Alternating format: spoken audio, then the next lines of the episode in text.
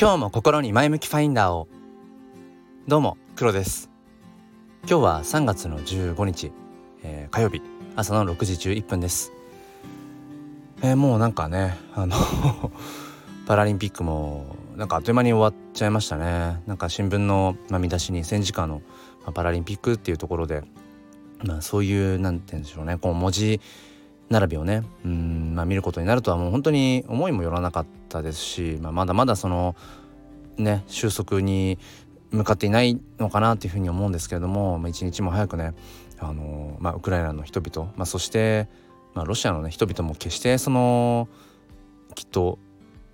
なんか今こう大手を振ってね今自分たちがやってることが正しいんだみたいなふうに思っている方ばかりじゃないですよね。うん、やっぱり一つの国としてくくってしまうとなんかすごくやっぱり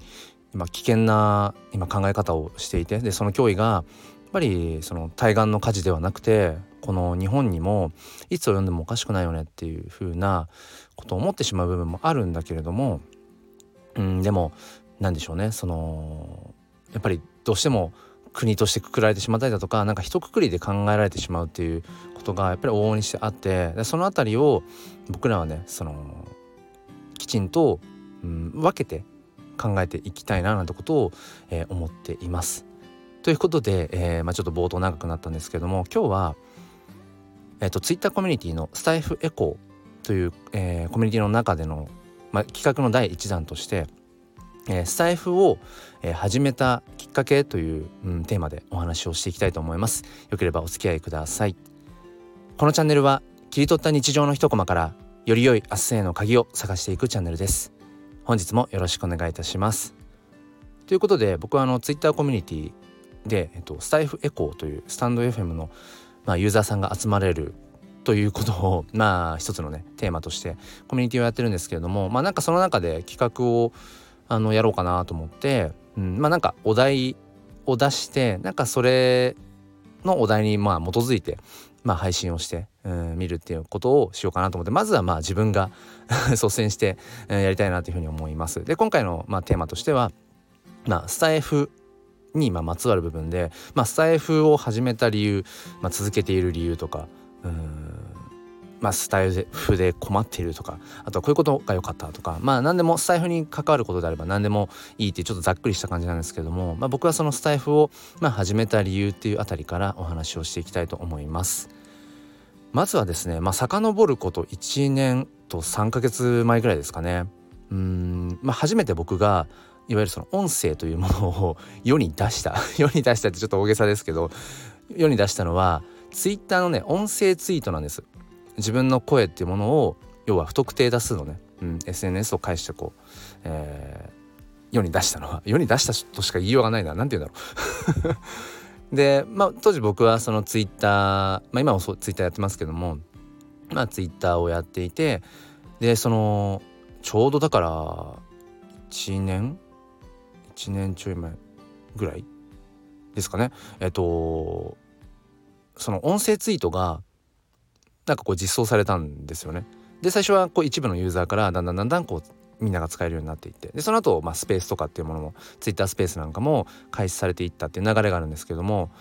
なんかね初め音声ツイートをできる人が本当に多分一握りででたまたまなのか僕のそのツイッターアカウントが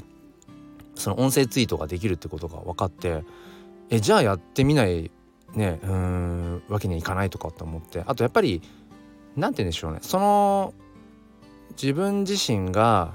えっ、ー、とその声を通して表現していくっていうこともなんかすごく興味があったんですよね。うん、なので試しに撮ってみようと思って、えー、音声ツイートを撮ってっと、まあ、ツイートをしてみました。最初すごく自分の声を不特定多数の方々にその届けるっていうのはどういう感覚なんだろうっていうのがあったんですけども。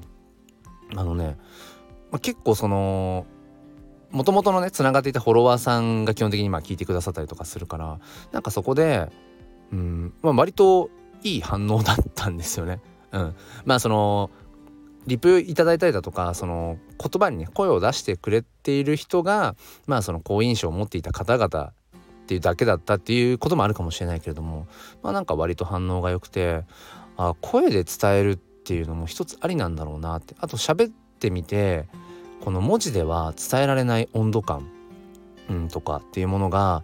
やっぱりあるなってで言葉では内容によってはねうんなんかその鋭くなりすぎてしまう言い回しとかってあるじゃないですか。でもそれが声で、えー、届けることによってその言葉の鋭さがちょっとこう丸みを帯びるってちょっと抽象的ですね言ってることがね ちょっと今具体例が出ないんですけども朝朝一年ちょっと寝起きでちょっと頭が働いてないんですけどもなんかねそのやっぱり声を自分の声を通してその話すことによってやっぱり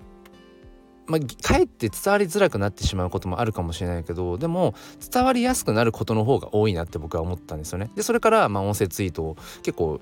やるようになってで間もなくして2月ぐらいですよねちょうどだから1年前ぐらい。えっ、ー、とクラブハウスが日本で流行ってものすごいこうね爆発的に、まあ、ユーザーが増えて、うん、なんかいわゆるインフルエンサーとか芸能人とかっていうのも参入していって。うん、で当時その招待制じゃないと入れないっていうようなところもまたよりねあの参加したいっていう意欲をこう加速させてましたよね。でまあクラブハウスなんかも、まあ、ちょいちょい入って、まあ、自分のルームを立ち上げたりだとか、まあ、言ってたんです、まあ、結果的に今全然クラブハウスの方には、まあ、行ってなくてまあ相性ってありますよねプラットフォームとの相性っていうのはあるかなと思うんですがでそのクラブハウスを2月ぐらいからやった後にあ始めた後になんかねその自分のチャンネルっていうものを持ちたいなって思ったんですよね。でなぜそういうふうに思ったかっていうと遡ることも2年前くらいなんですがうーんと音声配信をこうながら聞きするみたいな習慣っていうののきっかけとしては Voicy なんですよね。まあ、未だに Voicy はながら聞きとしてあの使ってるんですけれども、うん、その2年前くらいから Voicy Voicy はずっと聞いてたんですだからながら聞きはずっとしてたんですよね。音声を聞くっていうリスナー側としてはずっとそうやってて。んでなんかその自分のチャンネルを持ってるっていうのいいなってなんか思ってであとはそのまあツイッターの方のその音声ツイートはできる本質的に音声配信っていうものはツイッターでもできるんだけれども通常の要は文字ツイートとかもするし他の方のねツイートのリツイートとか引用リツイートとかもバンバン僕はするので何て言うんでしょうねこうやっぱりどんどんどんどんこう音声ツイートとかが埋もれてしまったりだとかするんですよね。だからなんかこう音声だけ自分の声だけをうーんなんかこう残していける本当に音声だけっていうものを残していけるような場所が欲しいなっていうのも思ったんですよね。で当時はクラブハウスはうんいわゆるその場限りですよね。あの今はまあ録音機能とかついてますけど当時は録音することとかもできなくてその場限りっていう感じだったのでやっぱりいわゆるそのアーカイブ化できない、うん、自分の声をその資産にしていけないっていうところがあったんですよね。で僕はなんかまあもともと結構その自分がしたこととかっていうのをうんなんか形まあ、見える形じゃないにしてもなんかこうやっぱり残していきたいっていうもともと思いが結構強くて。だから声を一つの資産として、うん、やっぱり残していきたいな。って後々自分が遡って聞くもいいしうーん何て言うのかな。その今つながった方だけれども1年前にどんなことを話してたのかをなんか聞いてもらえるようななんかそれってすごく意義のあることだよなって。やっぱり人間ね価値が価値観ってものがっぱり少しずつ変わっていったりだとかうん昨日までは正解だと思っていたものが今日はやっぱりそれは間違いだったって思うこともその逆もしかりですよね。やっぱり僕ら人間ってまあ大きくそんなに人って変わらないっていうところもあるんだけれどもでも割と日々の生活の中であのその気持ちとかもそうだしうんなんかその考え方捉え方っていうのも本当に常に揺れ動いてますよねだからそれをその瞬間その瞬間声という形で切り取ったものをうんなんかね残していける。だからまあ声の日記ですよね。声ログとか言ったりもするのかな。ボイスログとかも言うのかな。なんかそういう形で残したいなと思ってなんかいろいろ調べたんですよね。確か当時。うん、あんまり詳しく覚えてないんですけどいろいろ調べていろいろ試した結果やっぱこのスタンド FM っていうものがきっと自分に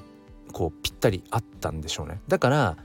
うん、他のなんかいろいろありますね。ちょっと出てこないけどいろいろ音声配信できるアプリとかプラットフォームあるけれども、うん、やっぱり約1年間こうして続いているっていうところにやっぱりその答えですよね、うん、自分なりの正解としてやっぱりスタンド FM っていうものが僕にやっぱり合っていたんだろうし合っているんだろうなってことを今ね改めて感じます。うん、ということで、えーと、今日はスタンド FM を始めたきっかけっていうところのお話を、えー、させていただきました。まあ、結論から言うとなんだ？まとめると、まあ、自分の声っていうものを声を通して自分の思いをこう表現してみたいっていうまず動機があった。うん、そしていくつかきっかけがあってそもそもその Voicy でながら聞きをしていたりだとかそのクラブハウスでこう他の方と喋るみたいなそういう経験、まあ、そしてそのツイッターで音声ツイートをこうパラパラしていたとでもやっぱり形に残りづらいから、うん、自分の声を資産として残して資産、まあ、別にその金銭的な価値とかってものは抜いてね、うん、なんか資産として残していきたいっていうふうに思った時に、うん、たどり着いたのがこのスタンド FM という場所、うん、ですね。というところかな。まとめると。はい。えーとそんな感じで今日はねお話をさせていただいたんですけれども冒頭お話しした通りあのツイッターコミュニティのスタイフエコーという、まあ、僕があの運営しているコミュニティ内のまああの企画としてねあのお題として今回はスタイフという話をさせていただきました。また今度続きでスタイフを続けている理由みたいななんかそんなあたりもお話しできるといいのかななんてことを思います。まあ、いくつかに分けてねこのお題で話していっても面白いかなと思っています。えー、コミュニティご興味がある方は説明欄の方からチェックしてみてください。本日も最後までお聴きくださりありがとうございました。それでは今日も心に前向きファインダーを。ではまた。